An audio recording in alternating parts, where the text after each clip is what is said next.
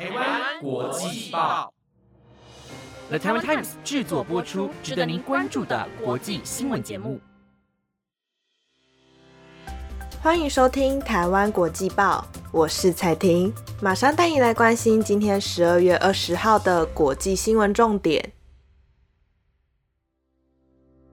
Hello，听众朋友们，晚安。节目开始前，想要先和大家聊聊，你们家里是否经常出现好多的蟑螂、蚂蚁、虫类？是不是搞得你非常的烦躁不是呢？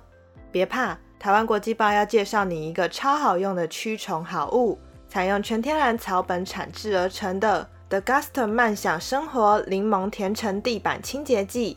除了能够以天然精油气味来达到驱虫驱蟑的效果。就算你家里有养着毛小孩都好，也可以安心的使用，一点都不会刺激哦。使用的方式也超级简单，你只需要将清洁剂倒入水中稀释，再用拖把或者是抹布来沾湿擦拭，很快的，你的家里地板就会非常的光亮洁净。你还在等什么呢？快把 The Guster 慢享生活柠檬甜橙地板清洁剂给带回家吧！好的，接下来马上带你来看到今天的重点新闻。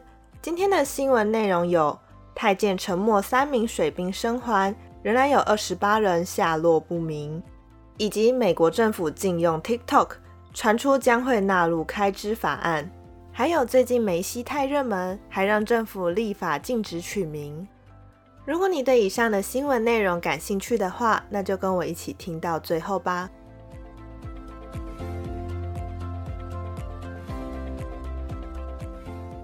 首先，今天的第一则新闻带你来看到泰国海军。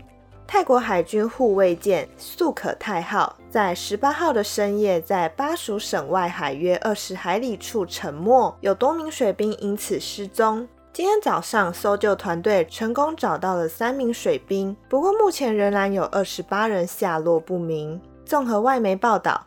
泰国海军护卫舰素可泰号在前天深夜在巴蜀省外海约二十里处执勤的时候，因为海象恶劣，他们就突然遭到了强浪的攻击。舰身倾斜后，海水灌入船舱，导致电力系统中断，无法自行排水。又因为船体负重过大而严重向右倾斜，最后在靠近午夜的时候沉入新罗海。全舰的人员被迫弃船逃生，总共有七十六人逃出，三十一人失踪。泰国军方随即出动三艘舰艇以及两架直升机，在恶劣的天候下彻夜搜救。泰国救援直升机在今天清晨发现了三名水兵，救生衣帮助他们在汹涌的海上撑过了两个夜晚。不过，还有另外二十八名的失踪海军人生死未卜。泰国海军军官昆布里表示，因为所有的海军他们都有穿着救生衣，希望能够尽快的找到其他的幸存者。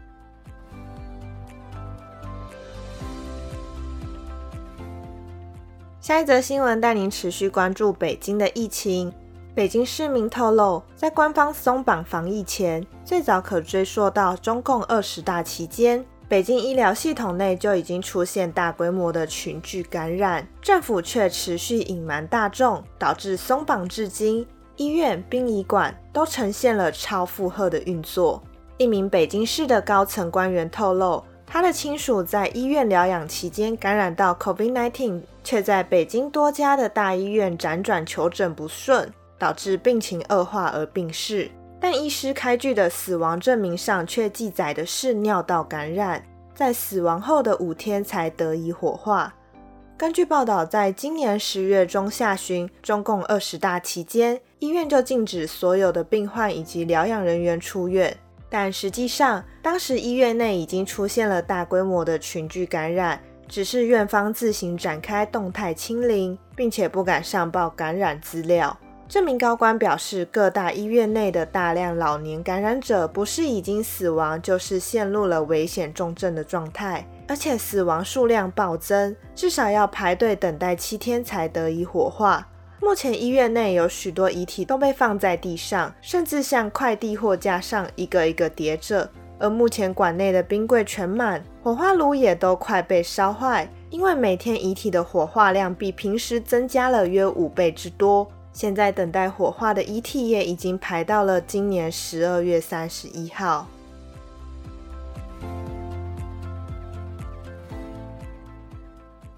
接下来带您看到 TikTok 和美国的相关消息。有消息人士今天告诉路透社，美国国会议员将在重要的开支法案中纳入一项新的提案，禁止联邦政府职员在政府拥有的装置上使用中国北京字节跳动科技有限公司的短影音应用程式 TikTok。路透社报道，联邦参议院上周由共和党党籍参议员霍利发起的一项法案表决。寻求禁止联邦雇员在政府拥有的装置上使用 TikTok，这是美国国会议员在国安疑虑下对中国企业严加限制的最新行动。消息人士说，这项禁令预定会被纳入一项美国政府运作提供资金的综合法案，预计于本周表决。前述提案在上周赢得众议院议长佩洛西和众议院共和党领袖麦卡锡的支持。TikTok 先前则表示。这些疑虑主要是错误资讯引起的。这项立法不会影响在私人或是公司拥有装置上使用 TikTok 的一亿多名美国用户。许多联邦机关早已禁止在政府拥有的装置上使用 TikTok，包括白宫和国防部、国土安全部以及国务院。路易斯安那州和西维吉尼亚州的机关今天成为最新禁止政府装置使用 TikTok 的单位。担忧中国可能会借此追踪美国公民的个资并审查内容。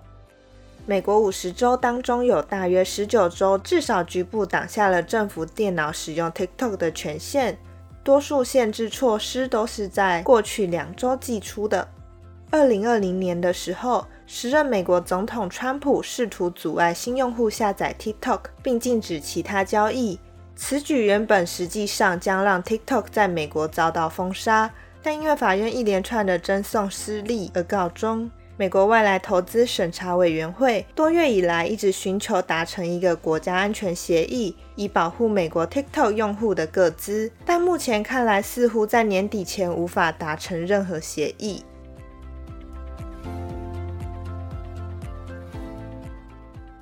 下一则新闻带您看到乌克兰的耶诞节。乌克兰今天在基辅点亮了一棵耶诞树。坚决不让俄罗斯偷走乌克兰孩子们欢度佳节的喜悦。在乌俄战争持续延烧下，俄罗斯仍持续发动攻击，猛轰基辅和其他周遭的关键基础设施。数十名居民冒着零下低温，欣赏这棵坐落在圣索菲亚大教堂旁的椰蛋树，并高兴地与它自拍。乌克兰的居民指着那棵被黄色、蓝色灯光照亮的椰蛋树说：“虽然俄罗斯人试图偷走我国人民的正常生活，但我们不会让他们有机会从我们孩子这里偷走最重要的椰蛋佳节。”基辅市政府原本相当犹豫是否要竖起这棵椰蛋树，因为俄罗斯对能源基础设施发起数周攻击后，乌克兰的电网已经严重的受损。尽管如此，基辅市政府最终仍然决定要竖起这棵叶蛋树，拿出前几年使用过的一些装置为其点缀，并以柴油发电机为树上的灯饰供电。乌国人民把它称作是乌克兰的无敌椰蛋树，因为大家竭尽所能要让孩子们在这个艰困时期欢度节庆，为这个椰蛋节多了一分温暖与希望。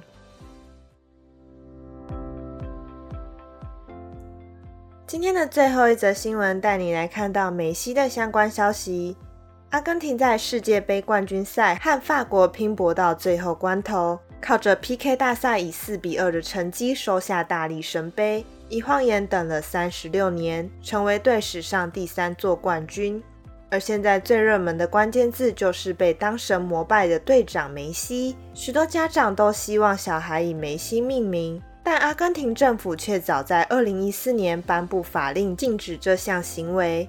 今年卡达世界杯更是他们心中永远的球王梅西的最后一舞。个人生涯拿过四次欧洲联赛的冠军，七次的金球奖，五次征战世界杯的他独缺大力神杯，如今终于圆梦，成为史上第九位称霸三金的传奇人物。梅西生于第三大城罗萨里奥。自幼因为生长激素缺乏导致侏儒症，身高仅一百六十九公分。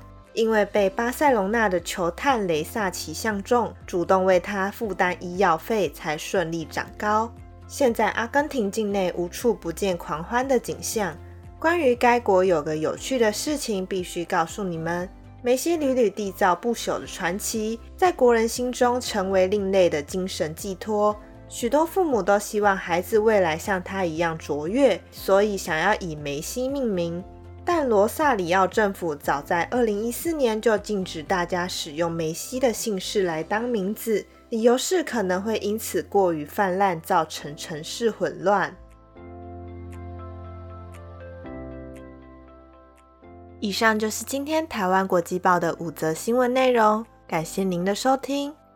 如果对本节目有任何的建议或想法，都欢迎到 Apple Podcast 或者是 IG 上跟我们分享。本节目皆由了台湾 Times 制作播出，那我们就下礼拜见喽，拜拜。